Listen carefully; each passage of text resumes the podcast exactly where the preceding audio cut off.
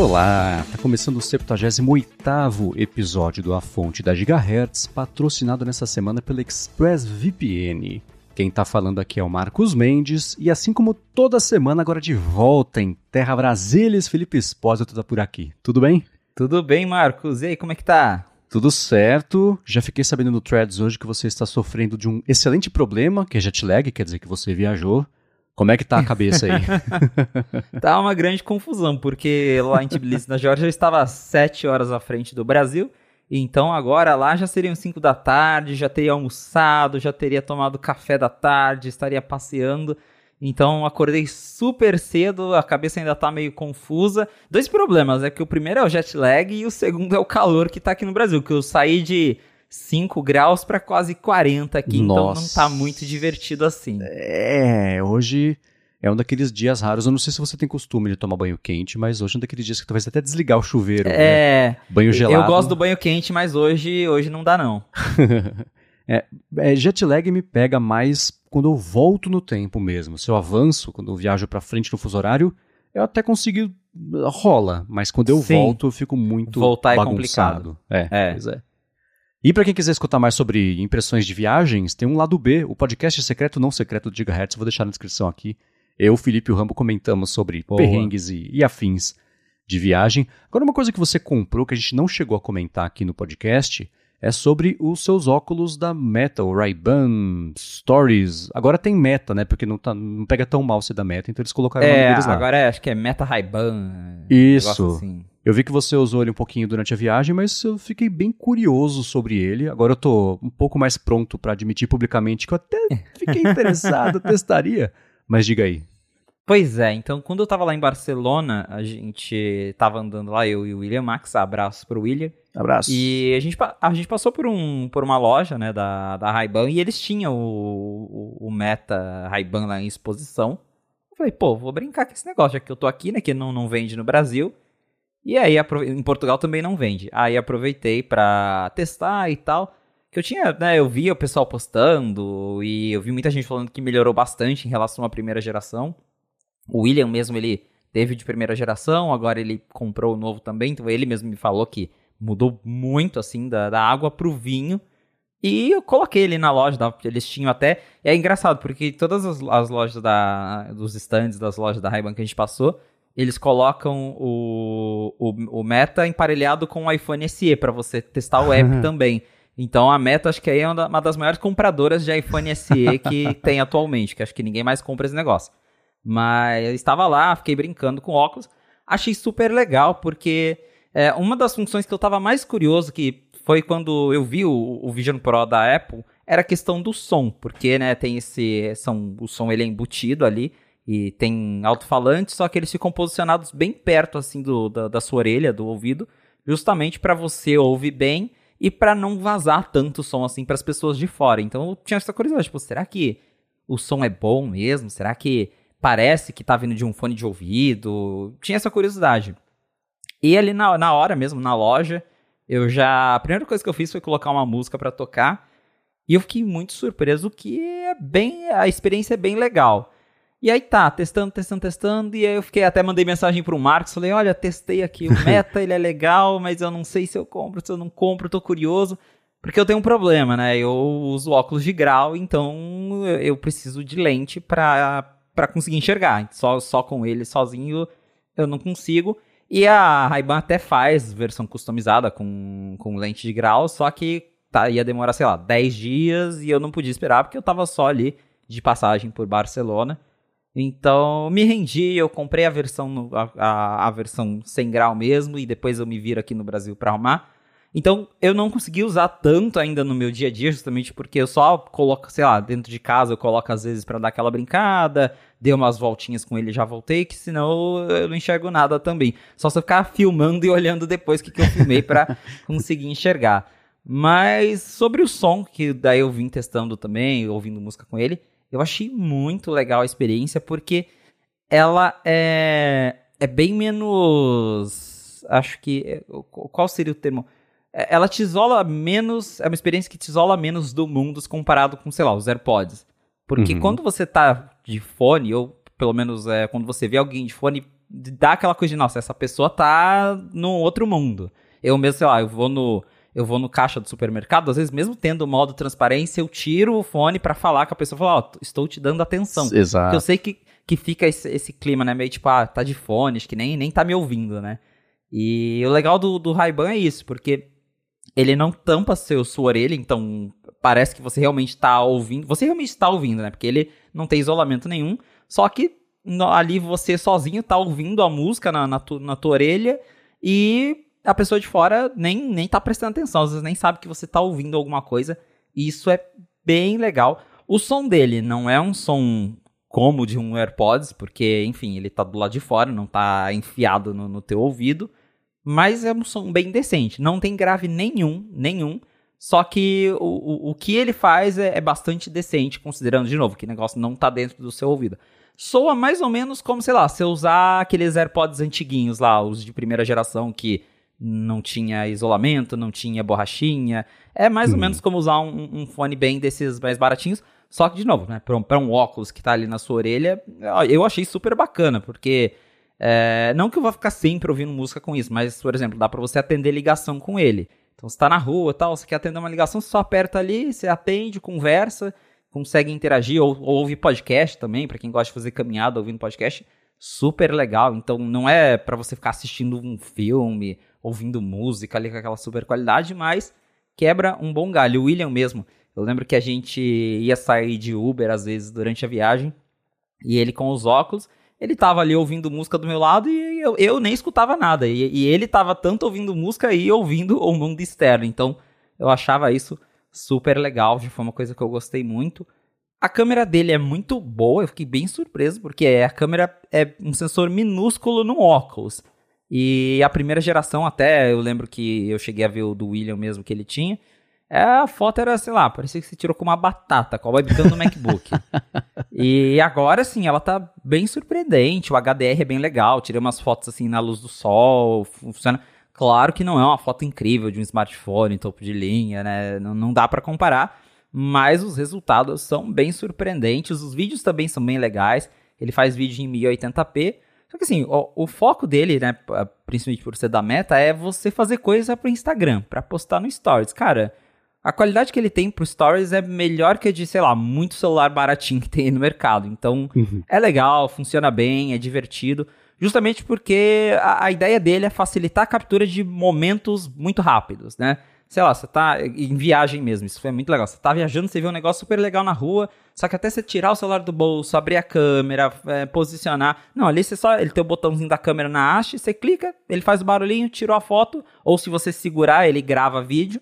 Pronto. Então, para esse tipo de coisa, ele é muito legal. Eu tava muito cético também, né? Porque isso que é, ah, coisa da meta e tal, mas eu, eu vou confessar que o negócio é bem divertido e que me deixou muito empolgado, né, para outros wearables, né, outros vestíveis de, de cara, como, sei lá, o Vision Pro que vem aqui, claro, já é outra categoria, é um negócio bem mais avançado, mas já me deixou muito empolgado para esse futuro em que a gente vai ter cada vez mais vestíveis inteligentes e isso do óculos, que é, é, Eu sei que não é todo mundo que usa óculos, mas é um negócio que é super discretinho, tá ali na sua cara. Tem muita gente mesmo que não tem nem ideia que existe um óculos com câmera. Eu lembro que quando eu postei no Instagram lá, os, que eu fiz umas brincadeiras tirando foto na frente do espelho, assim, sem nada segurando, as pessoas falam, ué. de, onde, de onde se tirou essa foto, né? Uhum. Mas é, é um negócio que eu achei muito promissor, achei bem legal. A bateria dele não dura muito, ele dura aí, acho que, sei lá, mais ou menos umas 4 horas fora do case. Então, se você for passar mais de 4 horas usando os óculos, aí ele, é, você vai precisar carregar ele. Mas o legal é que ele realmente funciona como os AirPods, porque ele vem com estojo. Inclusive o case dele é de couro. Agora que a primeira geração tinha um case grande, de plástico, era um negócio uhum. meio feio. Agora eles fizeram um case estilo Ray-Ban mesmo, todo de couro, bonitinho. E aí você coloca o óculos dentro do case, ele carrega magnético, igual AirPods mesmo. E aí quando você Tem uma luzinha, tira, uma argolinha verde, tá... né, que tá carregando? Tem, tem uma luzinha para indicar que tá carregando e o case carrega por USB-C, então super prático. Na maior parte do tempo, sei lá, a menos que você realmente vai ficar 4 horas andando no sol, você entra nos lugares, tira, guarda o óculos, coloca ele no case, a hora que você vai usar de novo, tá com bateria, então achei bem, bem inteligente, bem feito, muito legal. E é, me, me parece bem promissor, assim, de novo, não acho que é uma coisa que muda a vida das pessoas, tipo, nossa, é, o Meta, o Meta Ray-Ban mudou minha vida, né? Mudou a forma, mas é divertido, é bem divertido para algumas situações específicas, principalmente para viagem, eu achei super legal. Boa, boa. E você tem a sua App Store, ela, a sua conta, a sua iMessage, lá, sua iMessage não, sua Apple ID é americano? Não, isso isso tem esse probleminha porque a Meta, como ele tá, é, é vendido só em alguns países, né, Estados Unidos, alguns da Europa, é, o app não está disponível na App Store do Brasil. Então eu tive que usar uma outra conta que eu tenho, que eu, eu, eu já tenho uma App Store alternativa para. Às vezes precisa fazer matéria e não tem o app no Brasil, então eu já tenho uma conta lá, mas para quem não tem, vai ter que criar uma conta nos Estados Unidos ou em algum país da Europa para conseguir baixar o app. Essa é a única parte chata, né? Que para configurar ele exige todo esse processo de logar em outra conta, baixar o app, mas feito isso uma vez, fica tudo certo. Boa, é, porque eu lembro que era um malabarismo muito chato fazer ter duas contas, que especialmente no comecinho, quando tinha, não tinha nem jogo na App Store brasileira, tinha que ficar, trocava pra Store americana, sim. aí você baixava jogo, pra atualizar também, quando trocava de iPhone era inferno. Era Mas, muito chato. É, pelo menos já tá um pouco mais simplificado aí. Bom, eu imagino que parte dos seus vídeos, dos seus vlogs da viagem vão incluir umas filmagenzinhas aí dos óculos. Com certeza. É, você falou uma coisa que é verdade. Eu vi nesse fim de semana, parece que rolou uma espécie de uma campanha de, de, de, influenciadores postando vídeos feitos com os óculos, e é muito estranho quando você vê a pessoa no reflexo, porque óculos é uma coisa que passa, como você falou, passa super batido. É, óculos, é normal, né? E aí você vê a pessoa se filmando, é um vídeo em primeira pessoa, com reflexo dando no espelho, mas você não vê com o que, ela tá filmando, dá um, bug, né? Até você entender o que tá acontecendo. Mas é bacana. Bom, é, é, é isso, né? Pena que é da meta, mas tá ficando mais interessante esse tipo de coisa. O que me dá esperança é que é bem diferente o produto, né? Dá mais esperança para, sei lá, o próprio Vision Pro, a gente achar um, um, sentido na existência dele, mas são casos de uso completamente diferentes, né? Isso é para sair na rua é, beleza, o Vision Pro não. Exato. É, acho que o grande, o grande trunfo dele é se parecer como uma coisa que você já usaria no dia a dia, tal qual o Apple Watch, que é um é relógio, tá ali, ele é tecnológico, mas é um relógio, então o Ray-Ban é a mesma coisa. Ele, quando, quando não está em uso, quando você não está usando a câmera, fica tudo escuro e, e, parece um óculos qualquer. É, e você falou uma observação é, é, muito precisa, que é essa, né? Até o fone de ouvido, ele é uma barreira de sentido entre você e o mundo, e o mundo vê que você tá com essa barreira. Os óculos não, né? Se acaba a bateria dos óculos, você continua enxergando. só. Exato. Então essa é uma coisa que ela fica no meio do caminho, mas é menos intrusiva do que as outras. Bom, bacana, fiquei tava interessado e fiquei mais interessado ainda, na verdade, depois de escutar suas impressões. Espero poder testar em breve aí. Mas vamos lá, vou começar aqui com o episódio fazendo, claro, a nossa tradicional recapitulação e nossas impressões sobre o episódio mais recente de For All Mankind, o episódio Leningrad. E para você que não liga para For All Mankind, não viu o episódio ainda, é só pular o capítulo aqui no seu aplicativo de podcasts. Mas e aí, você teve tempo de ver? Tive tempo de assistir, cheguei de viagem, daí já fui assistir aqui, que inclusive temos, tive outra novidade enquanto eu assistia, mas aí a gente comenta uh. depois. Porém, foi um episódio bem interessante, porque muita coisa aconteceu. Teve lá o encontro do, do M7, né, a união dos, dos países que exploram Marte.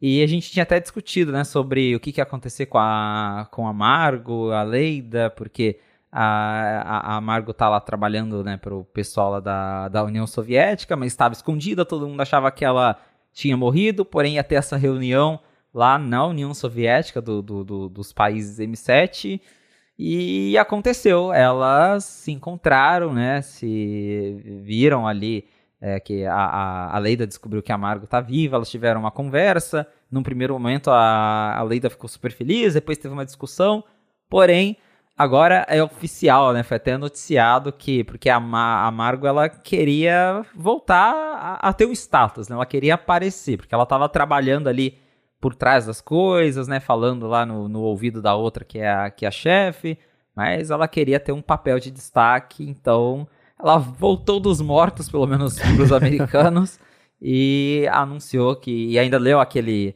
aquela carta redigida, né? De, de que ela não estava feliz com a NASA e que por isso que ela foi lá para a União Soviética. Então, acho que ainda vai ter bastante treta aí sobre esse assunto.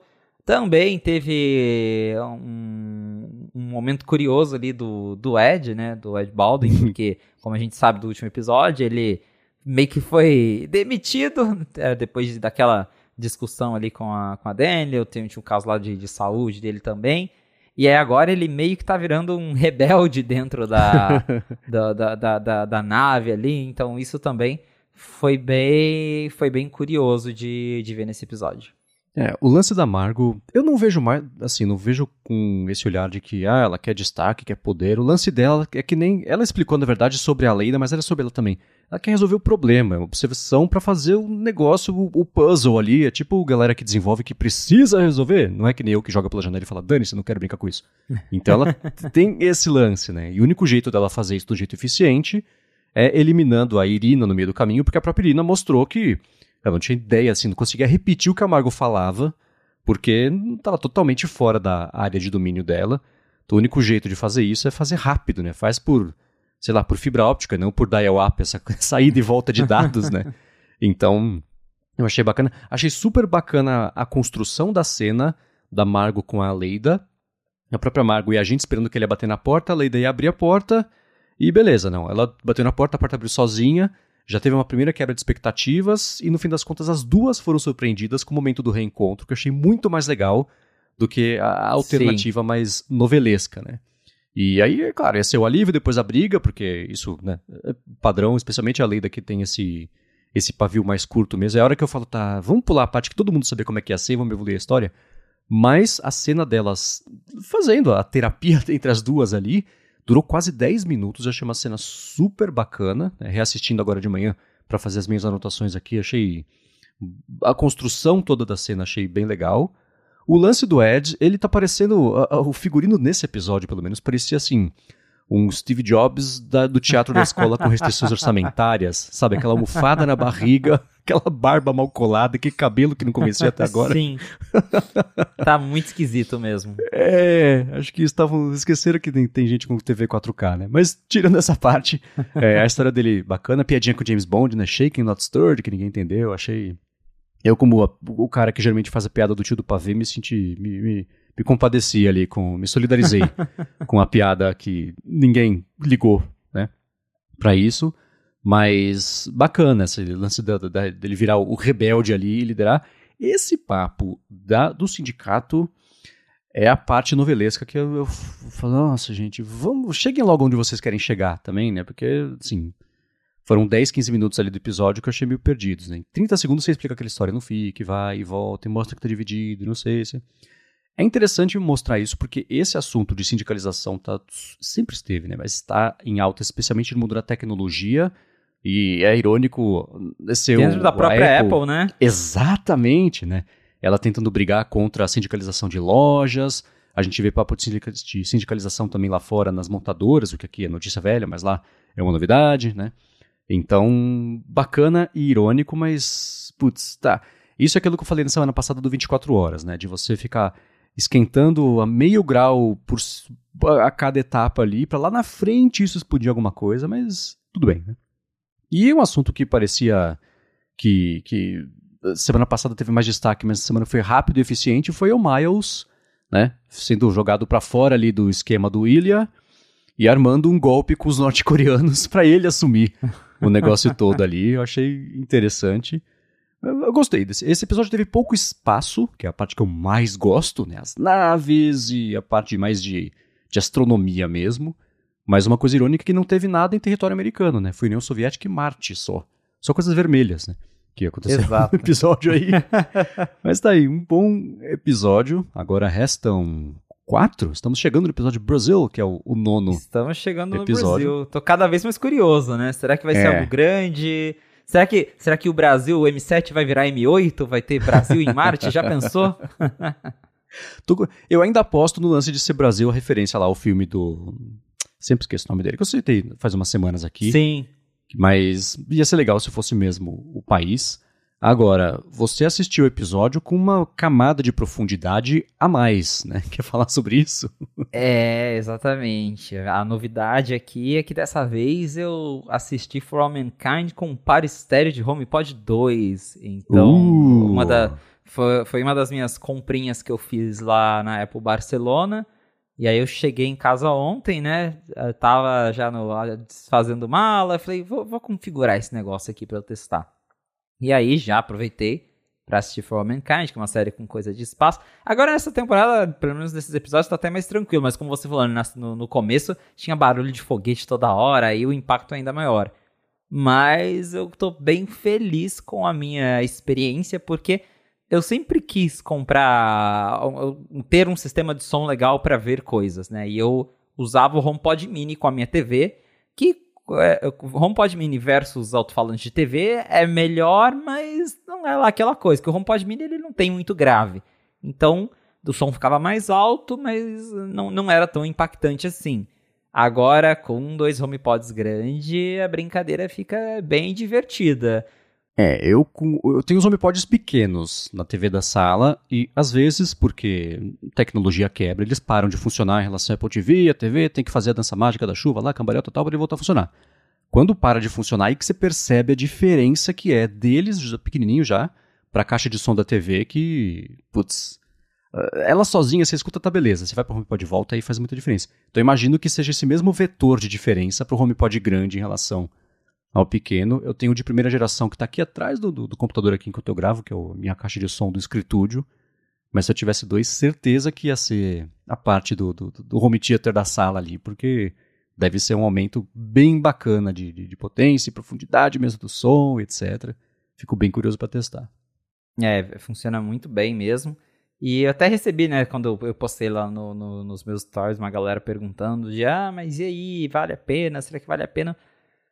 Valer a pena é difícil de, de falar que vale ou não, porque é, eu tenho certeza que dá para montar um sistema de som muito mais legal, igual ou até melhor, pelo preço que custa trazer dois HomePods para o Brasil, porque de novo é um negócio que não vende aqui, exige Sim, você é, okay. ou viajar ou importar, é caro. Porque eu mesmo comprei na Europa, são cada HomePod custa 350 euros lá, isso já dá quase 2 mil reais. Então, a gente está falando aí de 4 mil reais e com 4 mil reais você compra uma ação de bar muito legal, você monta um sistema bacana para sua casa.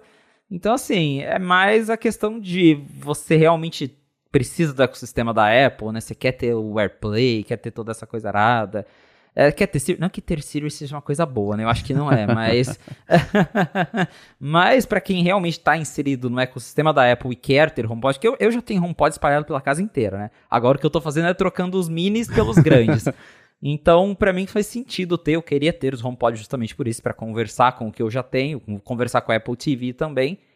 Mas é, para quem só quer realmente não se importa com isso, dá para fazer um sistema de som legal pelo mesmo preço sem importar que infelizmente a Apple continua sem previsão para trazer o HomePod para cá. Porém, é, é bacana. Eu, eu gostei, ouvi músicas já também e realmente assim preenche o ambiente. Que acho que é isso que eu sempre senti falta no HomePod Mini, porque eu literalmente eu enchi a minha casa de HomePod Mini porque ele não preenche o ambiente. Você coloca ali dois, eu tinha, eu tinha pares estéreos espalhados pela minha casa. Então, um par estéreo na sala, um par estéreo no meu quarto. Aí você coloca para tocar tudo junto, fica ok, mas o, o, o par de HomePod grande, ele realmente tem isso de, de, de direcionar o som, né? De fazer o som Sim. preencher todo o ambiente, então a experiência fica bem mais legal mesmo. É, mapear o ambiente para preencher o som do jeito certo, né? Que é a grande vantagem dele, que eu acho bem bacana. Muito Exato. bem, excelente compra. Vamos ver se vai ter mais espaço nos próximos For All Mankind para você tirar mais proveito ainda. Com certeza. Agora vai acontecer uma coisa muito curiosa que a gente vai fazer o seguinte: pela primeira vez vai tocar essa musiquinha aqui na fonte.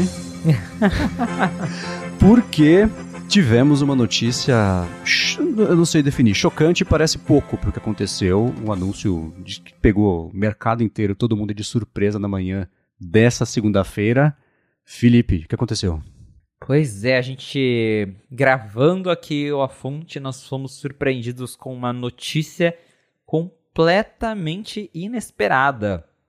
A Apple confirmou, isso foi confirmado pela própria Apple ao 95 Mac, mas a Apple confirmou que irá suspender as vendas do Apple Watch nos Estados Unidos. Então, a partir dessa semana, não será mais possível comprar Apple Watch Series 9 e Apple Watch Ultra 2 lá fora. Essa decisão vale apenas para os Estados Unidos, porque a gente até discutiu aqui na fonte, a Apple vinha a Apple estava enfrentando uma disputa de patentes com uma empresa médica, a Máxima, não sei se essa é, é a, é a pronúncia correta, mas a, essa companhia, a Máximo, ela estava processando a Apple porque falava que a Apple copiou as tecnologias deles, a tecnologia de, de sensor ali de nível de oxigênio no sangue, que já a gente tem aí já há algum tempo no Apple Watch.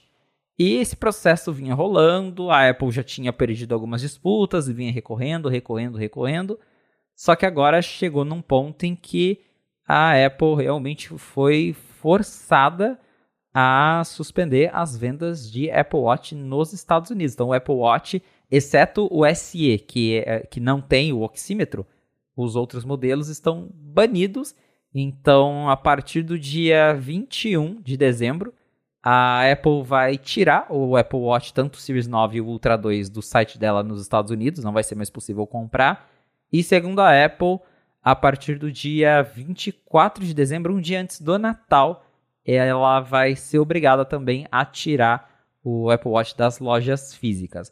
A gente não sabe como essa decisão afeta os terceiros, como por exemplo o Best Buy, a Amazon, que também revendem produtos da Apple. Essa informação se refere às lojas oficiais da Apple. Então, aí entre os dias 21 e 24, a Apple não estará mais vendendo os modelos principais do Apple Watch nos Estados Unidos.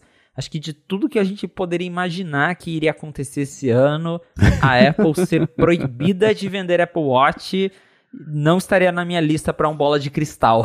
Nossa, é, não, né? Quem acertasse isso ia ganhar automaticamente, que nem o Bruno ganhou automaticamente quando saiu o, o, Vision Pro, né?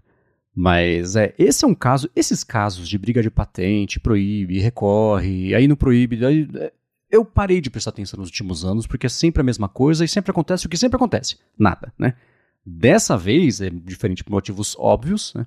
Eu precisei ir atrás aqui agora rapidinho desse caso da Máxima, ela tinha processado a Apple por uma série de quebra de patentes, aí no processo uma ou outra só passou ali, e isso foi, é, aí ficou determinado que a Apple ia ter que parar de fazer é, tanto a venda quanto depois também a importação, né?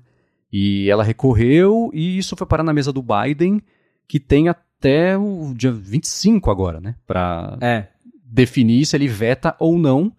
Mas até agora nada. Tá falando Biden? E aí, né? Ele tá meio ocupado. então ele não falou nada, não definiu. Então essa essa vai parar de vender no dia 24, porque dia 25 entra em vigor.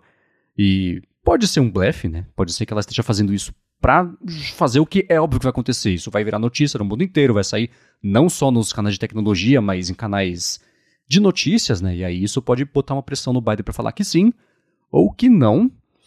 Fico, não sei o que ele faria, né? Porque é, é um produto relevante, mas não é gigantesco, mas é uma empresa. Ele tem que defender o mercado local, então. O que ele deve fazer é mandar isso de volta ali para a corte, e entre mandar certeza. de volta para a corte, ele falar, então, não pode continuar vendendo até sair a decisão. Deve ser algo assim. Então existe uma chance que não é zero de, no fim das contas, não acontecer nada. Como eu falei que é o que sempre acontece. Exato. E de não chegar mesmo a Apple a suspender as vendas, mas ela anunciar isso já é um trucão que ela tá dando aí no, no, no para ver se, se alguma coisa vira, né?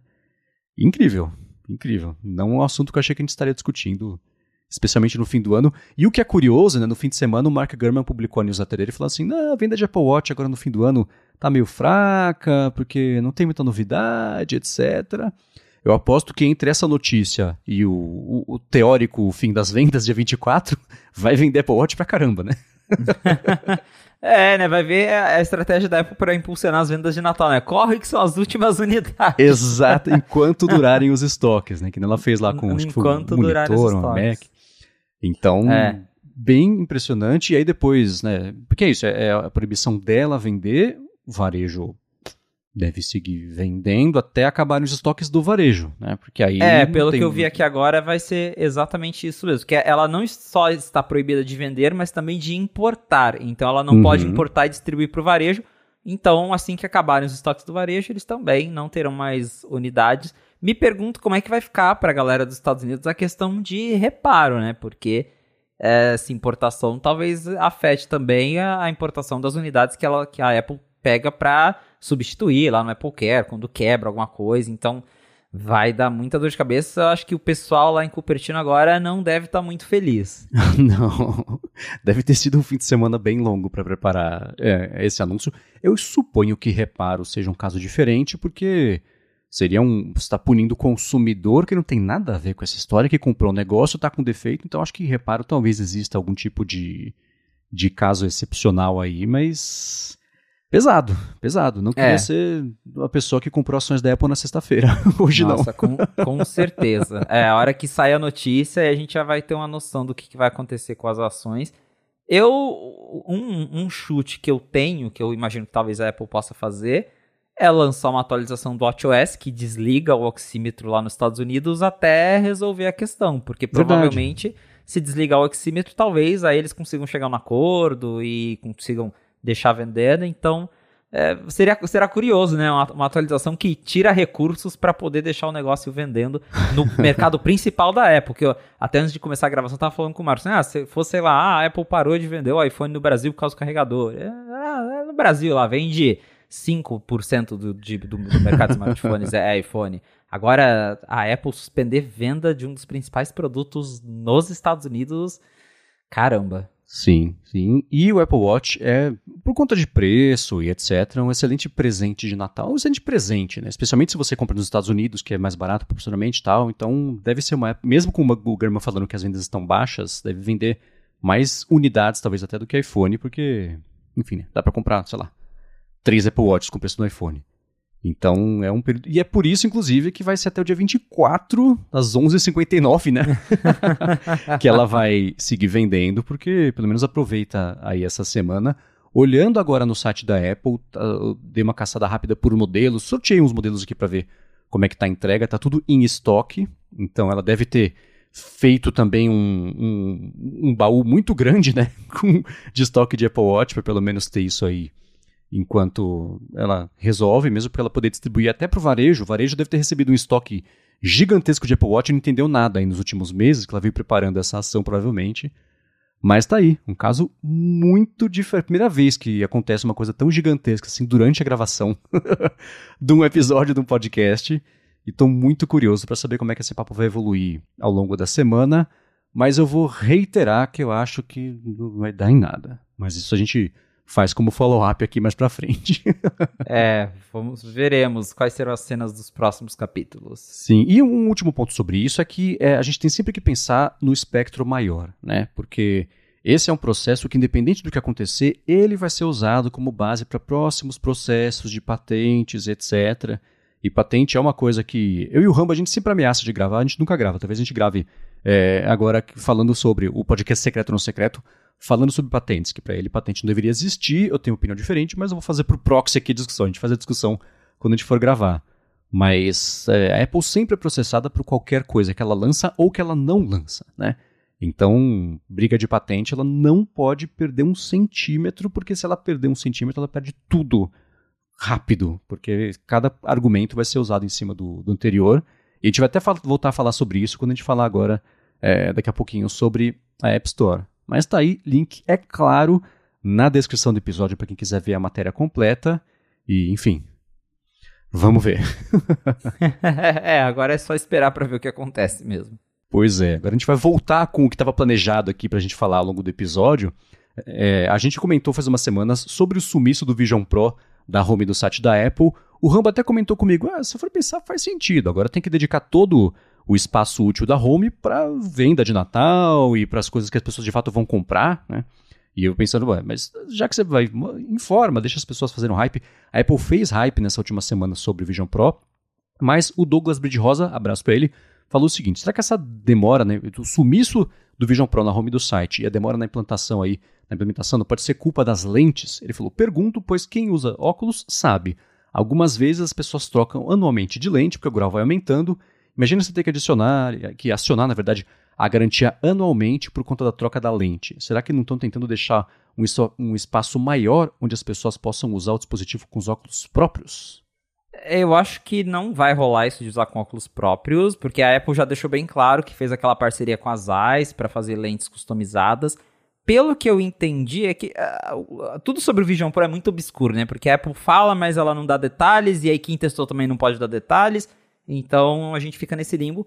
Mas pelo que eu entendi, revisitando algumas análises lá do pessoal que testou lá em, em junho, inclusive acho que essa última semana, se eu não me engano, a Apple convidou mais alguns jornalistas para brincar ali com o negócio do vídeo espacial e testar. Então tá rolando um aquece, dá para ver que tá rolando isso. Mas as lentes, eu acho que elas serão magnéticas. Pelo que eu entendi, você vai poder é, acoplar e desacoplar de um jeito fácil para justamente se você precisar trocar a lente, você vai lá na, na Apple, nas eyes, compra o kitzinho com, com, novo, com, a, com, com, o grau que você precisa, e aí você desencaixa e encaixa de novo. Então, pelo que eu entendi, vai ter um jeito fácil. Até olhando, se você olhar os, os códigos do, do, do, Vision OS, tem algumas frases sobre, ah, é, tipo, disattach the, the lenses, alguma coisa assim. Então, acho que vai ser meio modular nesse sentido, porque senão, realmente, você teria que ficar mandando o negócio todo ano para Apple. Eu mesmo troco de óculos todo ano e todo ano você tem que né, mandar para Apple, para Apple te devolver. Eu acho que seria muito impraticável. Chuto que, sei lá, na, nas Apple Stores ou até no site da Apple vai ter lá a opção para você colocar a tua lente e aí você compra e vem na sua casa, você só tira a antiga e coloca a nova, porque o negócio já é grande. Aí você usar com óculos acho que ficaria meio desconfortável. A própria isso, né, voltando agora também na, na experiência que eu tive com o Ray-Ban Meta, que eu até falei, eles também têm essa opção. Quando você vai comprar pelo site, o site já pergunta, ah, você precisa de prescription lenses? E aí, se você já tiver a sua receita, você mesmo digita os números lá e a Ray-Ban te entrega o, o óculos já com aquela lente. Então, suspeito que a Apple vai tentar fazer algo assim para facilitar com que várias pessoas usem, porque senão, para quem não enxerga bem e precisa de óculos, fica meio impraticável mesmo. É, essa eu não imagino que ela vai aumentar o espaço interno para acomodar óculos, porque óculos tem diversos formatos, aquela coisa toda, é. então e você tem que ter uma vedação bastante eficiente ali para não entrar luz, não suspender a ilusão de imersão. Então, é, eu imagino que conforme a coisa for evoluindo, ela vai encontrando formas mais fáceis mesmo de, de fazer a implementação da lente, etc. Porque vai ser um gargalo enorme, né? Eh, as pessoas do mundo inteiro dependerem dessa parceria dela com um fornecedor, basicamente, para fazer. Então, só direto pela loja dela, acho um pouco um pouco limitante, mas tem que lembrar que esse primeiro Vision Pro não vai ser exatamente uma coisa gigantesca de vendas e vai ser um grande protótipo aí ao ar aberto, né? Mas, enfim, e uma que eu falei da, do Vision Pro é que a Apple convidou mais umas pessoas ao longo da última semana para testarem a parte toda dos vídeos imersivos, né, os vídeos espaciais e etc. E foi um, não um repeteco exatamente de outras impressões que a gente tinha visto, mas eu achei essas impressões mais emocionadas até do que as que tinham pintado, acho que tinha sido o John Gruber e a Jonas Stern também, que tinha é, é, testado. o que, que te impressionou sobre essa matéria? Teve um, um dos né, da, da, das pessoas que testou ali, acho que foi o Ray Young, o Raymond Wong. Ele falou que ele saíram até lágrimas dos olhos dele quando ele viu ali vídeos, porque pelo que eu entendi, da, da primeira vez que a Apple chamou a galera para testar, ela provavelmente chamou ali, acho que num, naqueles lugares fechados que a Apple tem, deu um iPhone na mão das pessoas, falou, ah, grava umas coisas aí e assiste aqui. Agora, como o, até o iOS 17.2 já está disponível, que é o iOS que deixa as pessoas gravarem os vídeos espaciais, a Apple chamou os jornalistas e falou: ó, os vídeos que, sei lá, você gravou em casa com a sua família, vem aqui que a gente vai deixar você assistir no, no Vision Pro em 3D. Então imagino que tenha, né? Você vê algo que você gravou em 3D tenha um apelo sentimental bem maior. Eu até lembrei, né, de novo, que o Gruber falou: olha, é, mesmo se você não vai comprar um Vision Pro, faz uns videozinhos no Natal aí, na sua casa, em vídeo espacial, que quem sabe um dia você assiste eles em 3D, né? Eu mesmo fiz essa brincadeira, durante o show da Taylor Swift eu gravei um clipezinho ou outro, durante a viagem eu também um clipezinho ou outro eu gravei ali em 3D, que quem sabe um dia eu veja esses vídeos e ache eles incríveis, né? É, eu não tenho nem ideia de como é que é ver isso, mas pela descrição de todo mundo, né? A pessoa falou que, ah, que eu chorei, que eu me emocionei. É, eu também choraria porque o negócio custa 3.500 dólares, né? Então não, não tem como não chorar. Mas é, dá para ver que, é, apesar né, da Apple ter tirado o Vision Pro lá do site, que ela tá começando aí a, a é, de novo, fazer esse aquece para trazer aos poucos o Vision Pro novamente para para mídia até já para preparar para um possível lançamento no início de 2024, que é o que a Apple vem prometendo. Sim, o Gurman comentou nesse fim de semana que ele imagina só uma pausa estratégica que saiu a notícia, tá? ah, é, é oficial. É, oficial. Ele imagina que a Apple vai lançar no fim de janeiro, começo de fevereiro, porque analisando, por exemplo, o calendário de testes, lá treinamento, na verdade, com o pessoal de loja, etc., que não vai ser uma coisa que ele falou assim, não vai ser tipo Apple Watch, que isso acabou saindo em abril, ao invés de ser mesmo no começo do ano, lá em 2015.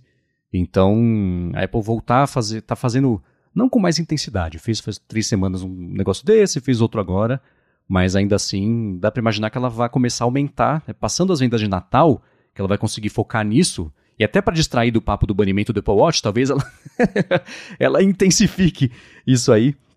Mas é, vai começar a fazer mais demonstrações, vai ter campanha na TV, é tudo que a gente sabe aí sim, é um plano de comunicação para lançar um produto que ficou meio silencioso aí ao longo dos últimos meses. Vamos ver. Agora que o Gurman falou na, na newsletter dele, ele falou que esperar aí da Apple ao longo do ano que vem, né? Falou justamente sobre o Vision Pro, ele comentou também sobre o Apple Watch, as vendas de Apple Watch baixa no Natal, porque não teve recursos, etc. Mas, por ano que vem, ele comentou que, bom, se a Apple puder lançar, ela deve lançar um Apple Watch com o sensor de pressão sanguínea e também faz, com a habilidade de medir, de identificar, enfim, reportar apneia do sono, e que a Apple vai fazer uma campanha grande em cima disso, porque são benefícios, especialmente de pressão de sangue, né? São benefícios reais e imediatos, tudo que a gente vai já, bom, quem já passou por problemas ou viu alguém com problemas assim sabe como é importante fazer esse acompanhamento. Então, assim como é o caso do ECG, né? E, bom, o meu coração, ele pegou lá a fibrilação atrial é, já, eu fui para o hospital, etc. Então, esses acompanhantes silenciosos da saúde são bem interessantes e pressão sanguínea é uma das coisas que mais matam aí as pessoas no mundo. Não é o problema da enfim, entenderam? Então, se for isso mesmo, dá para esperar que a Apple podendo lançar Apple Watch no ano que vem, vão ser muitas vendas. é, exatamente. Né? Mas antes de pensar em novos Apple Watches, a Apple vai ter que pensar em como voltar a vender Apple Watch Series 9 nos Estados Unidos. Uma última coisa que o German comentou no newsletter dele é sobre os AirPods. Ele falou que nesse ano as vendas de AirPods foram baixas, além é, foram ficaram aquém do esperado e ele disse que isso acontece porque a linha está muito confusa. A parte do meio da linha, você tem AirPods que são parecidos, mas que não têm as mesmas funcionalidades. Isso é que nem os, os iPads, né? Deixa a coisa meio confusa. E ele disse que no ano que vem vão, a geração 4 vai diferenciar melhor os produtos. Então, a Apple vai promover ali o, o cancelamento de ruído ativo, né? E também integração com Find My para a versão Pro e a versão não Pro enfim, não vai ter essas coisas, não vai promover isso, vai ter uma diferenciação de preço que deve continuar. Mas eu acho estranho eles terem um aspecto tão parecido mesmo, sendo diferentes. Né? É, e, é, usando o, vers a versão Pro com o cancelamento, com, com comparação com a primeira versão, é, é, bizarro pensar que alguém. Tudo bem que sim, quem está com a carteira apertada, está com a carteira apertada, né? mas lá fora, você optar por uma versão que não tem um cancelamento ativo de ruído, mesmo se não for uma coisa, aquela rejeição é, orgânica que algumas pessoas têm, né? De sentir aquela pressão no ouvido, uma coisa que eu senti quando eu comecei a usar o fone de ouvido com cancelamento de ruído. Mas enfim, de acordo com o Gurman, ano que vem, diferenciação maior dessa linha, mas ele não falou nada sobre AirPods Max. Tem rumor que é para ano que vem ou só 2025 AirPods Max? Eu não lembro. Ele, ele, ele falou só que ele espera que vai ter um modelo USB-C com novas cores em algum momento. Só que assim, o Garmin tá falando que vai ter novas cores de AirPods Max desde quando a Apple lançou o primeiro. Né? Até hoje estamos esperando as novas cores, né? Então ninguém sabe. Eu não duvido nada que AirPods Max vai ser outro produto que um belo dia o 95 Mac vai receber um statement da Apple falando: ah, a gente tá parando de vender isso aí, últimos estoques, porque é um produto que tá tão esquecido. É, mas é engraçado que a, a, a, é, Air, os AirPods Max eles ficaram esquecidos só que se você voltar desde aquele evento de novembro da Apple, que é aquele eventinho de 30 minutos lá de, de, de outubro, né? O evento de, de Halloween. A Apple mostrou gente usando AirPods Max. Nos últimos comerciais da Apple tem aparecido Verdade. bastante gente usando. Então, é, não, não, sei qual é o ponto da Apple, né? De, de enfim. Mas é, essa mudança aí na linha de, de AirPods vai ser interessante porque Justamente a Apple até hoje ainda vende aqueles AirPods super velhinhos lá, que não, não, não tem nada, que é o, os AirPods 2. E aí fica meio né, nessa de. do 2 pro 3, que o 3 ele tem um som melhor, só que ao mesmo tempo, quando as pessoas olham, os dois não tem cancelamento de ruído, que é acho que um, um grande diferencial. A pessoa fica, pô, vou gastar mais para comprar o outro só porque ele é mais bonitinho e, e né, tem a hastezinha lá que a gente brincou, né, o gesto de ordenhar, e, enfim, aí o pessoal às vezes acaba indo pro mais barato e o, o do meio ali fica meio esquecido e parece que a Apple vai dar um upgrade nessa versão aí para deixar ele um pouco mais interessante, um pouco mais perto do Pro. Então, curioso para ver o que vem aí na linha de, de AirPods, né? Que a gente já falou também várias vezes, AirPods são a categoria AirPods, é que ela não tem uma categoria sozinha, que a Apple sempre fala ah, é wearables e accessories, mas os AirPods, se eles fossem né, um, um negócio, eles já seriam maiores do que muitas empresas aí. Então, uhum. é um produto muito importante para a Apple, tenho certeza que eles vão investir bastante nisso. Agora, de novo, sobre o Max, esse aí eu não, não sei se tem futuro não, hein? É, então, né? Também não. Sim, deve ter mais uma versão, talvez, mas é, eu achava que ele teria feito mais sucesso, especialmente se você for considerar os concorrentes dele, né? O Sony WXH1000 super de letrinhas, os Quiet Comfort da Bose também, né? Sempre foram fones muito bons e bem cotados. O pessoal que tem usador, bom, tô usando agora, né? Mas é, não sei se o, os AirPods, eles são. Porque você olha, ele tem um aspecto diferente que eu acho até pior na parte de portabilidade do que Sim. os outros. Tudo bem que ele é feito mais para usar em casa do que na rua, mas as pessoas usam como elas quiserem, né? E ele ser grandalhão desse jeito impede ou limita, né? atrapalha o uso em todas as situações. Então eu acho que um, um, um objeto menos super designado talvez funcione, teria funcionado melhor. Mas é, tá aí. É, eu, eu mesmo tenho os AirPods Max e depois que eu comprei os Pro 2, eu só. Eu, eu literalmente eu só uso os AirPods Max pra usar aqui de retorno para gravar o, a fonte, porque é isso. É, é um fone muito trambolhudo, muito pesado. O case dele é horrível, porque ele não tem case. Ele fica com a haste exposta, isso é só aquela proteção que você coloca que fica parecendo um sutiã que todo mundo brinca. E para viajar com isso é horrível, porque você coloca na mochila, o fone fica super exposto, porque é qualquer essa redinha de cima mesmo, eu mesmo, eu comprei uma borrachinha para proteger a parte de cima, porque a rede é super fina. Você coloca numa mochila numa viagem, qualquer coisa pode perfurar essa redinha. Então é, é um fone muito esquisito. Ele, sei lá, não, acho que a Apple tentou né, fazer algo assim para chamar atenção e no fim das contas não não deu tanto certo assim. Quem sabe numa próxima geração, mas baseado no que o Gurman vem dizendo, se tiver uma próxima, vai ser só um upgrade mesmo para colocar o USB-C, novas é. cores e o resto vai continuar igual é hoje. E se vender, vendeu. É, se, se não vender, faz sentido. É. Muito bem, vamos seguir aqui com as notícias que pintaram na última semana, mas antes disso eu vou tirar um minuto do episódio para agradecer a ExpressVPN, que está mais uma vez patrocinando o A Fonte e segue oferecendo o jeito de você pagar por 12 meses e usar até 16 meses para ter sua conexão mais segura, privada e ter acesso a outras coisas aí web afora. Especialmente para você que vai viajar, por exemplo, no fim de ano. O Felipe acabou de viajar, usou o VPN para ver o aeroporto, área restrita. Você pode Sim. fazer a mesma coisa, né? Porque o que acontece é que diferentes países têm diferentes catálogos, né? Limitam esse tipo de coisa, mas você paga pelo catálogo, você tem acesso ao catálogo, né? Então, se você assinar em expressvpn.com barra a fonte, você pode instalar a VPN no seu iPhone, tem na Apple TV agora também, estou usando, no Mac, no roteador de casa, por exemplo, se você quiser. Aí você escolhe dos tipo 100 países que eles oferecem lá de servidores para você rotear a sua conexão e pronto, você acessa esses streamings, podendo assistir ao que você quiser, do país que você quiser, o que é uma coisa muito bacana. Agora, a parte da viagem mesmo é o seguinte, né? Você vai viajar, vai conectar ao Wi-Fi do aeroporto, do hotel, do, do, do, restaurante que você vai almoçar, ou da rua, vai saber como é que está a segurança disso. Se os seus dados, eles provavelmente eles são de graça, né? A conexão, seus dados são o preço disso, vai ser enviado para métrica, instituto de pesquisa, sei lá, né? Mas você protege a sua conexão com ExpressVPN, isso não acontece porque passa a ser tudo criptografado, nem quem está oferecendo conexão, nem ExpressVPN, na verdade, sabe o que está acontecendo, o que é excelente, tudo isso sem perder velocidade, que é uma coisa muito bacana também. Então faz o seguinte, se você for em expressvpn.com a fonte, você vai ter primeiro um mês de graça para experimentar, ver como é o desempenho, ver como é fácil usar, e aí sim, para assinar o plano anual, você vai pagar por 12 e vai ter 3 a mais, vão ter 15 meses com aquele primeiro de teste lá do ano passado, né?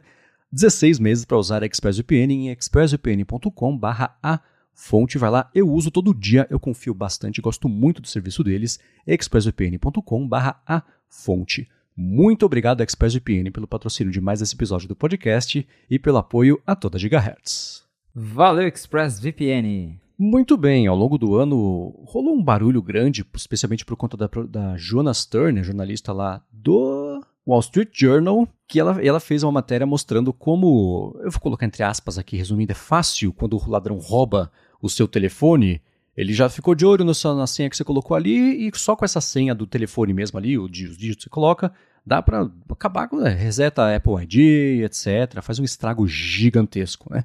E a Apple falou que estava ciente disso, que era né, conveniência entre segurança e privacidade e acesso, etc. Mas que ela estava investigando o que ela poderia fazer. E nessa última semana pintou o resultado do que ela fez, que é uma coisa que ela já colocou no beta do iOS 17.3, e é uma função chamada Stolen Device Protection proteção para dispositivo roubado que, que resolve, de certa forma, ou pelo menos uh, aumenta a chance de, de ficar mais difícil, né, do ladrão fazer essas coisas todas. Quer resumir o que acontece com esse Stolen Device Protection? Exato. Então, realmente, é, a Apple, depois de, da Joanna Stern muito reclamar, a Apple fez algo para resolver os problemas.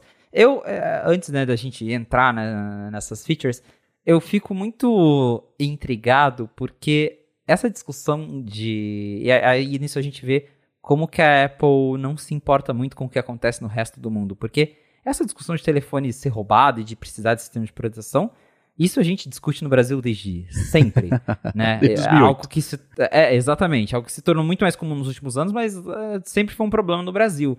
E, os, e aqui os, os bancos, por exemplo, tiveram que criar suas próprias proteções, os bancos tiveram que colocar no aplicativo é, reconhecimento facial, é, localização segura para você Modo rua, é. Modo rua, exato. Porque a Apple mesmo, né? Ah, é Brasil, né? Agora começou né, a Joanne Stern falando que roubo de celular estava começando a virar uma coisa nos Estados Unidos, estava reclamando né, de todos os problemas. Aí a coisa muda, né? Porque daí é nos Estados Unidos. Então aí a Apple foi lá e fez alguma coisa. Finalmente, antes tarde do que nunca. E veio aí agora no 17.3 beta o Stolen Device Protection, que adiciona uma série de recursos para tornar aí o eu diria, né, o modo é um modo anti-bandido para deixar o iOS mais protegido contra roubos. E aí, o que que esse modo faz quando você ativa? Para mim, uma das coisas mais importantes que eu achava assim, eu, eu entendo existir, mas que ao mesmo tempo eu, eu sempre quis a opção e que eu achava estúpido, era de quando o Face ID falhava, ele pedia seu PIN. Porque eu sei que muita gente coloca. Primeiro, muita gente usa um PIN super curto e fácil. Então, você tem o Face ID, legal, super proteção, biométrica avançada. Aí o Face ID falha e pede a senha, a senha é 1, 2, 3, 4. E aí você desbloqueia o celular e, e entra. Então, com esse modo ativado, o, ele não faz mais o fallback com o PIN. Então, se você não usar o Face ID, não, não, tem, não tem outra opção além de usar o Face ID para, por exemplo, ver as suas senhas, porque isso acontecia antes, por exemplo, mesmo se no, caso de não ter uma senha fácil, mas a gente sabe que no Brasil acontece. O cara chega armado em você e fala, ah, qual que é a senha do teu iPhone? E aí você vai fazer o quê? Você, você dá a senha do teu iPhone, né?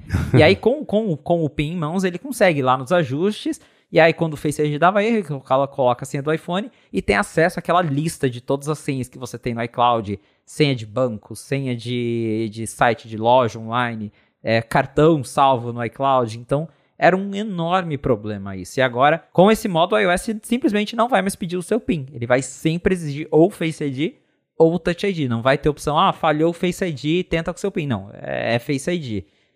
E também o que muda é que a Apple tá finalmente implementando o modo rua versão Apple. porque é, o iPhone ele vai reconhecer se você está em casa ou no trabalho, para deixar você alterar certas configurações do sistema. Por exemplo, tirar o seu ID Apple, desativar o, o buscar. E outra coisa muito legal que eu gostei, que também é, finalmente veio isso, é que o próprio Find My agora vai ter um delay para o aparelho, para você é, realmente tirar ele. Então, se esse modo estiver ativado, você entrar lá nos ajustes e desligar o, o buscar iPhone de 24 horas depois, o dono antigo, né, o dono da última conta que estava logado, ainda vai conseguir ver a localização do iPhone e vai conseguir bloquear ele pelo site do iCloud, mesmo tendo, tendo tirado a conta lá nos ajustes. E isso é importante porque também eu já tive amigos que o, o bandido chegou e falou: Ah, eu sei que teu rastreador aí desliga tudo na minha frente.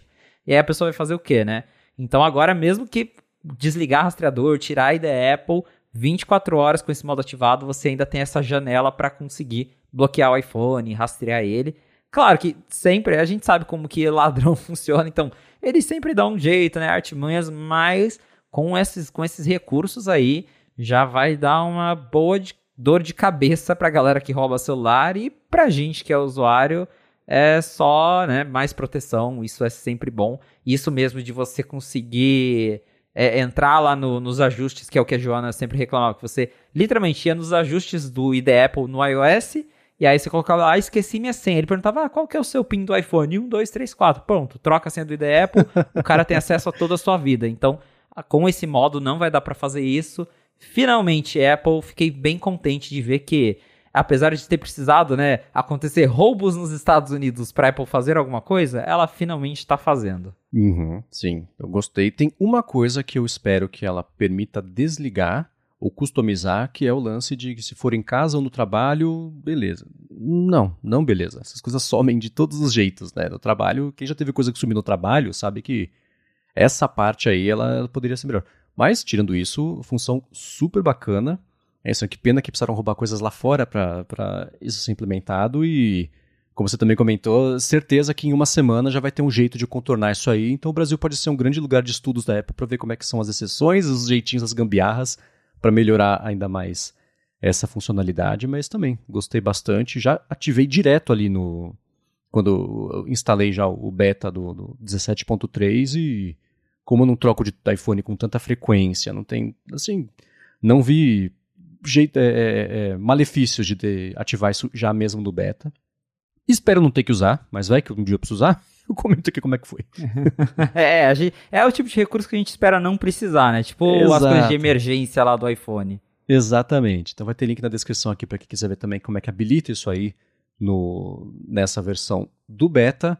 Agora uma coisa também que aconteceu na última semana foi que o Google perdeu um processo super importante aberto pela Epic Games. É a mesma coisa da Epic Games contra a Apple, com uma grande diferença. A Apple ganhou o processo e o Google perdeu o processo. Né? Tem diferenças. Eu até escrevi no Mac Magazine nesse fim de semana sobre isso, eu vou deixar o link na descrição aqui, porque eu acho que. Eu vou falar sobre isso agora também, né? Porque eu acho que esse é o fim da App Store como a gente conhece, mesmo tendo sido uma derrota do Google. Mas o resumo do resumo é, para quem não lembra. A Epic Games colocou no Fortnite, habilitou remotamente, depois de ter sido aprovada a versão mais atual na época, na Play Store e na App Store, ela ligou no servidor um sistema de compras internas pela loja dela que passava por fora ali da, do sistema de compras da App Store e da Play Store. Isso fez ela ser o aplicativo ser chutado das lojas em tempo recorde. Ela já sabia que isso ia acontecer, estava com o processo preparado já. Assim que ela foi tirada da loja, ela abriu um processo contra a Apple e um contra o Google, acusando as duas empresas de práticas anticompetitivas, porque, primeiro, no Google tem uma diferença, mas no caso da Apple, App Store, sistema fechado, App Store é o único jeito de instalar aplicativos, e além dela ser o único jeito de instalar aplicativos, você só pode fazer compras internas por meio do sistema de compras internas da App Store, e com isso a Apple fica com 30%. No caso do Google, a Epic Games falou o seguinte: o Google até tem lojas que não precisam ser da, da Play Store mas ele age, ele age de forma proativa para não só limitar a utilidade disso, a praticidade de instalar uma coisa assim, mas também ele é, investe muito dinheiro para impedir que as empresas abram as lojas dela, etc. E ele também, a Epic Games também argumentou que no caso da Play Store, o Google faz essa prática de não dar a opção de fazer compras internas por fora do sistema da Play Store, então ele também associa uma, é tipo fim da casada, associa uma coisa a outra de forma ilegal e aí é, eles não queriam, né? É, no caso da Apple, o processo da Epic Games foi só com uma juíza que decidiu a coisa toda e ela argumentou muito em cima do sistema da App Store de 30%, se era justo, se não era, etc. No fim das contas, ela, a Epic Games perdeu o processo que a juíza falou, tá, você concordou com os termos, né? É, tem, isso, Estados Unidos tem muito disso. Você não quer? Não vai, mas você concordou. A regra é essa, né?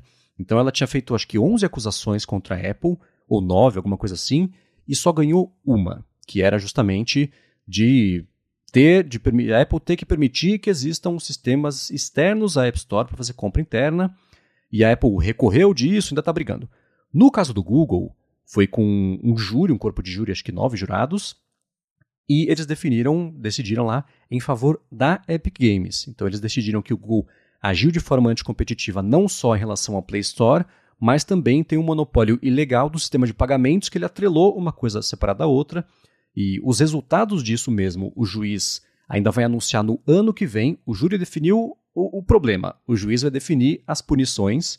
Então a expectativa é que ele defina que não que deva, mesma coisa, não pode mais ser só pela Play Store fazer as compras internas, uma liberdade um pouco maior para lojas também externas, sem o Google ficar ali atrapalhando a vida.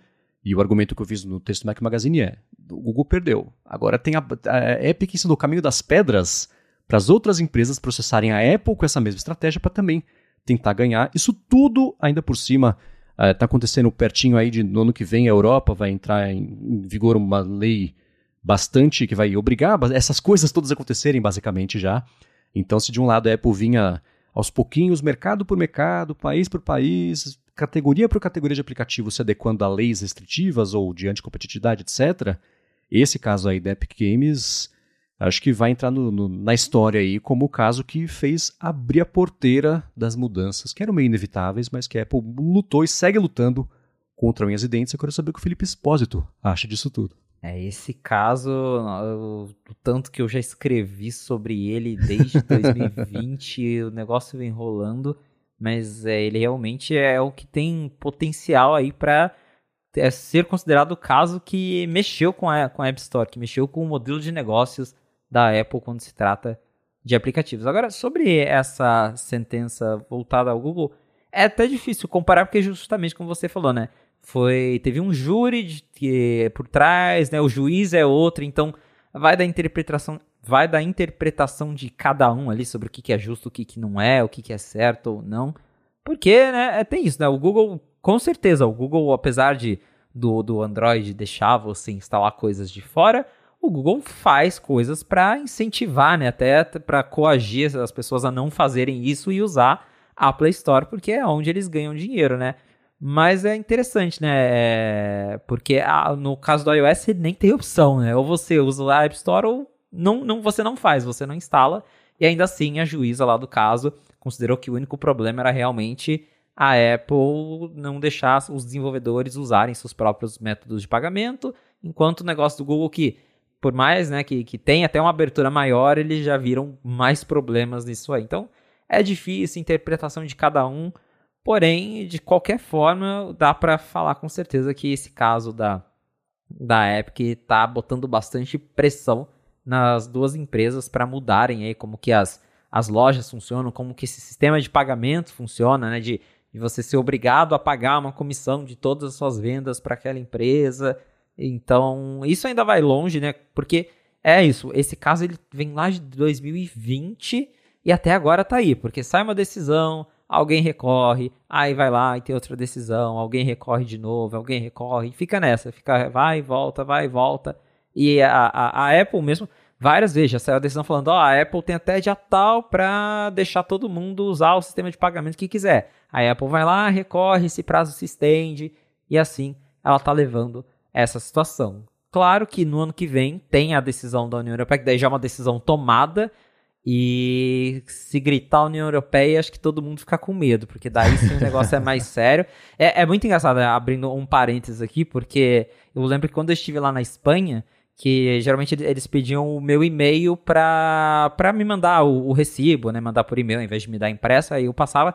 E todas, todas as lojas em que eu passei, o vendedor falava assim: ah, é, fica tranquilo que o, o seu e-mail não vai ser usado para spam, tá? Ele só é usado pra gente te mandar o recibo. Aí eu falava: nossa, isso é tão Europeia, né? Tipo, com certeza tem lá alguma coisa obrigando os caras que tem que deixar claro pro, pro cliente que o e-mail não vai ser usado para spam, não sei o que lá. Então o, o pessoal morre de medo da União Europeia, né? Então ano que vem. Aí o negócio vai apertar para Apple, mas enquanto ali essa briga ali dos Estados Unidos, ela tá conseguindo só vai empurrando, vai tentando dar um jeito ali de de adiar né, uma, uma decisão final. Mas uma hora ou outra a gente sabe que está cada vez mais perto de acontecer, que é inevitável. Tanto essa questão do pagamento e do sideloading, acho que é mais uma questão de tempo mesmo. E o prazo, que é esse, esse da União Europeia, está chegando. É, e nesse meio tempo, é, é, assim, pensa quantas vezes a gente falou, putz, a Apple já vai ter que fazer isso lá, faz de uma vez, né? A gente fala que há dois anos isso, então há dois anos ela segue faturando da mesma forma, conseguiu muito mais dinheiro do que a alternativa, né?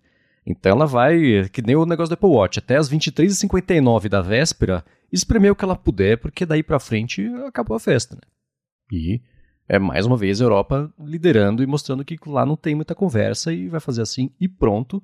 Mas nos Estados Unidos, o, o, o, o Google cometeu um erro estratégico enorme durante o processo, porque ele deixou abertura para a Epic usar tudo que ela não usou contra a Apple de argumentos. Ela, a, ela, os aprendizados dela no processo contra a Apple, da, que ela perdeu, ela tomou ali e fez para cima do Google e o Google né, ficou meio, meio não vendido na jogada, mas ainda assim não soube neutralizar esses argumentos também quanto a Apple fez com os outros. Mas tá aí.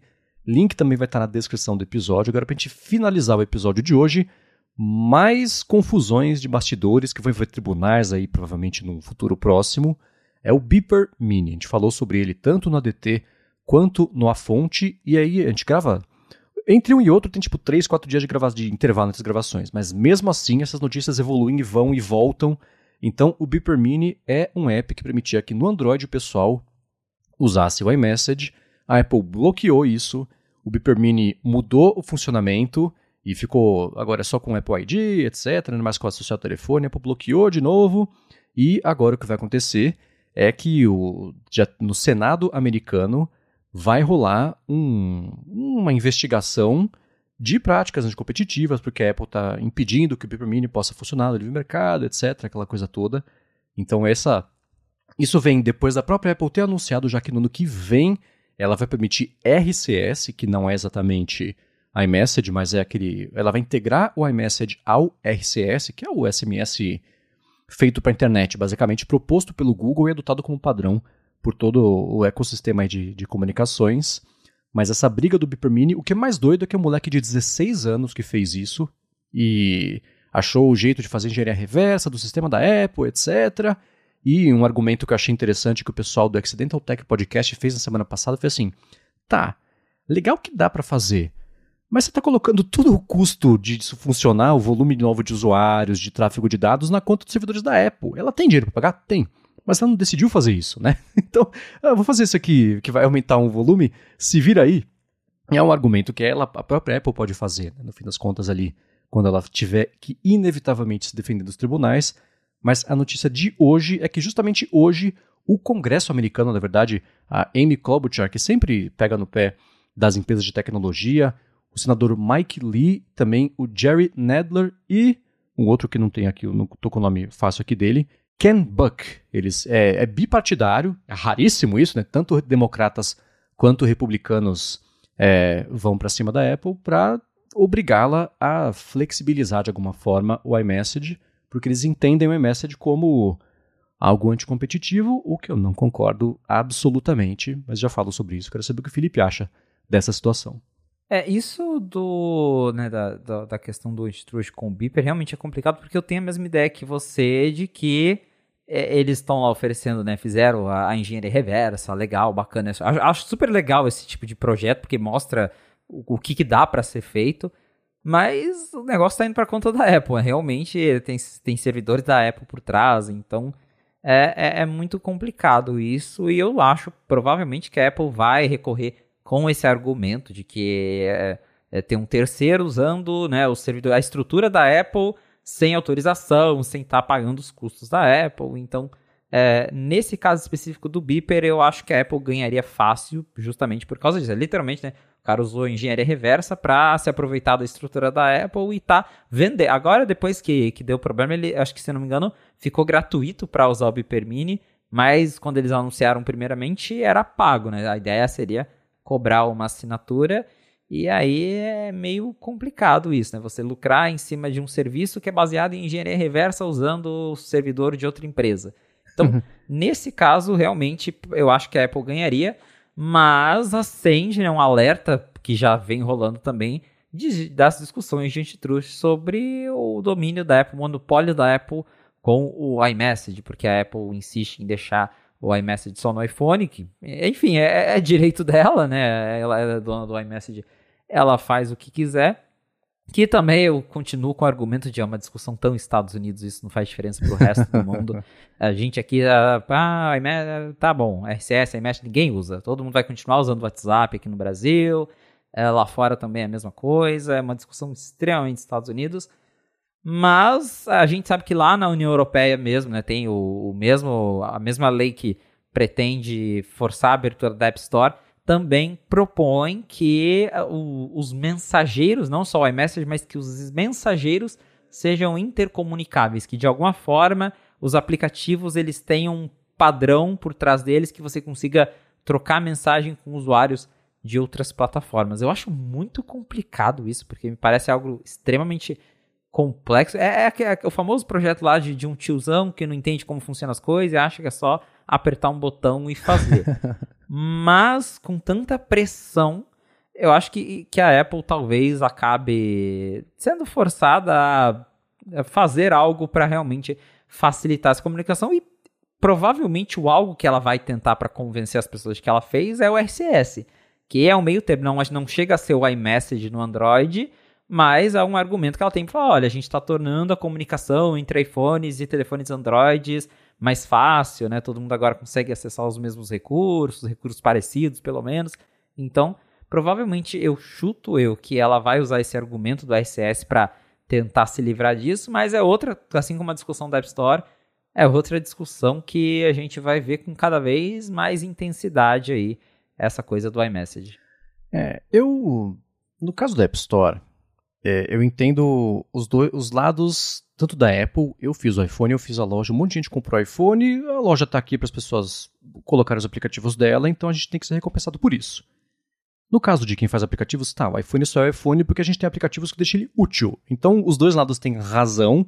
Eu acho que 30% é uma coisa que eu acho que no primeiro bola de cristal do ADT, que é a brincadeira que a gente faz pré-eventos, eu já tinha trazido a discussão de, ah, acho que nesse ano a Apple vai anunciar que de 30% vai cair para 15% a comissão, porque é justo, né? Mas e até hoje isso não aconteceu, volta ao papo de 23,59 para só mudar a hora que ela precisar. Eu entendo.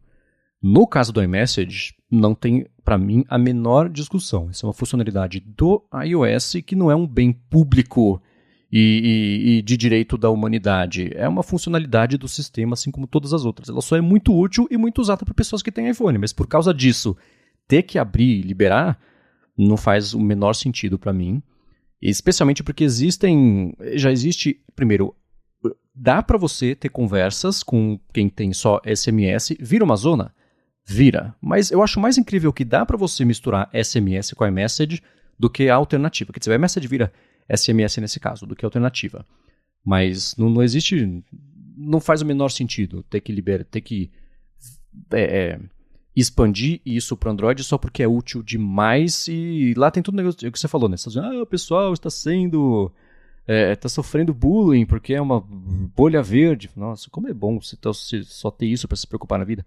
Mas ainda assim, tirando essa parte, eu não consigo entender o, o, argumento que valide essa, essa obrigação de fazer isso. É claro que existe uma questão importante, é o seguinte, né? Existe um número que não é insignificante de pessoas que, se pudessem ter iMessage no Android, provavelmente trocariam. Você instalar seu Apple ID para usar iMessage no Android e usar o Android por infinitos motivos, porque o telefone acaba sendo mais barato, porque quer experimentar concorrência, etc, etc. Ok, isso deve acontecer. Né? Mas, ainda assim, é, é a definição de a Apple ter essa vantagem competitiva no negócio que ela desenvolveu, que ela investiu. E o iMessage nem é tão bom assim, ele é muito pior que todos os outros. Até o pior Exato. mensageiro que só faz isso é melhor que o iMessage, né? Exato. é, é, o que mais me surpreende nessa discussão, porque o iMessage não é bom, ele é lento. Você vai mandar um negócio, demora mil anos para subir. Agora que foi ter botão digitar, as pessoas brigam por isso, gente. Baixa o Telegram, qualquer outra coisa. Uhum. Mas tirando isso, eu entendo que, como todos os aplicativos hoje em dia são basicamente uma nuvem, né, tanto faz se você está usando o aplicativo no Android ou no iOS. Essa barreira de, reduziu bastante. Então, você não poder seguir usando o iMessage no Android é sim uma vantagem competitiva. Mas vantagens competitivas são legais, né? Ela não, é, não me parece ser uma situação que é uma, um gesto artificial. Sei lá, eu não consigo ver o mérito nessa, ao contrário do App Store, que eu vejo muito mérito, porque já passou mesmo da hora de ajustar para a realidade de 2023, que é muito diferente da de 2008, né, de quando é a App Store, é outro Sim. planeta, né? Então, eu achei até engraçado no processo contra a Epic Games, que a Apple falou assim: "Ah, se você for olhar, veja bem, a, a Time for Fun usa a mesma taxa que a gente". Eu pensando, olha, quando você justifica o que você está fazendo, porque a Time for Fun faz também, eu acho que você deveria rever os seus conceitos e sua estratégia legal, porque Com a Time for certeza. Fun não é exatamente o exemplo, né? Mas esse é App Store, mas a iMessage não faz sentido. E eu, a gente comentou, não sei nem se foi aqui ou se foi no ADT, mas que apareceu no intervalo rápido de tempo aquele texts.com, que é o do WordPress, que é o, o mensageiro universal. Apareceu o Nothing Message, que foi pro ar e saiu logo em seguida. Apareceu esse aí também. Então, certamente vão aparecer mais, com cada vez mais frequência. A menos que a Apple mude alguma coisa muito importante no back-end lá do iMessage. Mas ela ser obrigada a abrir só porque sim, não me parece ser um bom motivo. É, com certeza não é mesmo, porque é, é justamente é exatamente o ponto, né? A App Store é uma coisa, agora o iMessage, por mais que tenha toda essa discussão e que eu concordo que é chato, porque eu às vezes estou no Android e testo todos os aparelhos, eu gostaria de ter o iMessage, porque eu, eu converso com algumas pessoas específicas por lá, mas é um serviço que a Apple fez, então cabe a ela decidir aonde que vai ter iMessage ou não, assim como o FaceTime e e isso de, né, de forçar a adoção, de forçar que, que, as coisas têm que todas se comunicar, é um negócio meio. É, é complicado, é complicado, mas a única certeza que a gente tem é que essa discussão vai longe. Exatamente. Bom, para achar os links do que a gente comentou nesse episódio muito doido aqui do A Fonte, você vai em gigahertz.fm barra a fonte barra 78 ou dá mais piada nas notas aqui do episódio. Quero agradecer a ExpressVPN pelo patrocínio do episódio de hoje. Quero agradecer a vocês que deixam reviews, avaliações, que comentam a respeito da fonte nas internets aí, web afora. E a você, Felipe, por mais do que nunca nos ajudar a entender o que está acontecendo lá em Cupertino. Valeu, Marcos, e obrigado audiência por ter ficado com a gente até o final de mais um episódio da Fonte. Se quiser me encontrar pra gente bater um papo nas redes sociais, é só me procurar no arroba felipe.expósito lá no Instagram e no Threads. Boa, sou MVC Mendes por lá também. Apresento aqui na Gigahertz o área de trabalho toda quarta-feira, área de transferência toda sexta-feira. Apresento para a Lura toda sexta-feira também o Hipsters Fora de Controle, que é um podcast sobre inteligência artificial aplicada. E escrevo todo sábado para o Mac Magazine. Obrigado mais uma vez pela audiência de vocês e a gente volta na semana que vem. Um abraço e até a próxima.